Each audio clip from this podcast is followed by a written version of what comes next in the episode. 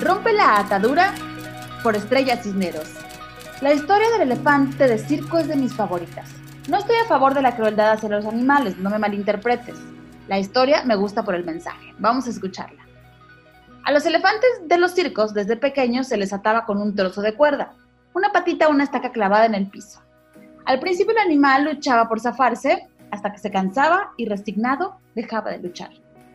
De esa manera, aunque el elefante crecía en tamaño y fuerza, por lo que le bastaría un pequeño jaloncito para liberarse, había quedado con él tan fija la idea de que estaba amarrado sin opción y que así era su vida, que no hacía ya nada al respecto y los dueños de circo no tenían que preocuparse porque el elefante pudiera escapar.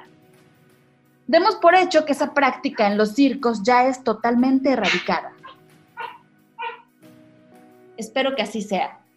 Sin embargo, en donde definitivamente sigue vigente es en la vida de muchas personas que siguen atados y convencidos de que sus destinos están definidos y no hacen ningún esfuerzo por liberarse.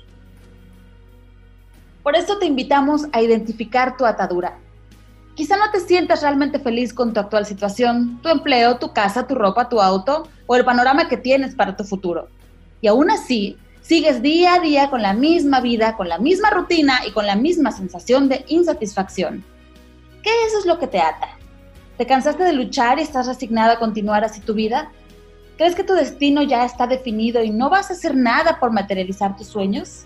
¿Tienes sueños? Es posible que en algún momento de tu vida, no necesariamente, pero sí muy probable, desde que eras pequeño, te convencieron de que tú no puedes, no debes, no mereces y tantos y tantos tú no, que formaron una buena cuerda que hasta el día de hoy te mantiene atado, resignado, frustrado y sin vivir realmente, simplemente dejando que el tiempo transcurra entre función y función y sin vivir realmente, simplemente dejando que el tiempo transcurra entre función y función.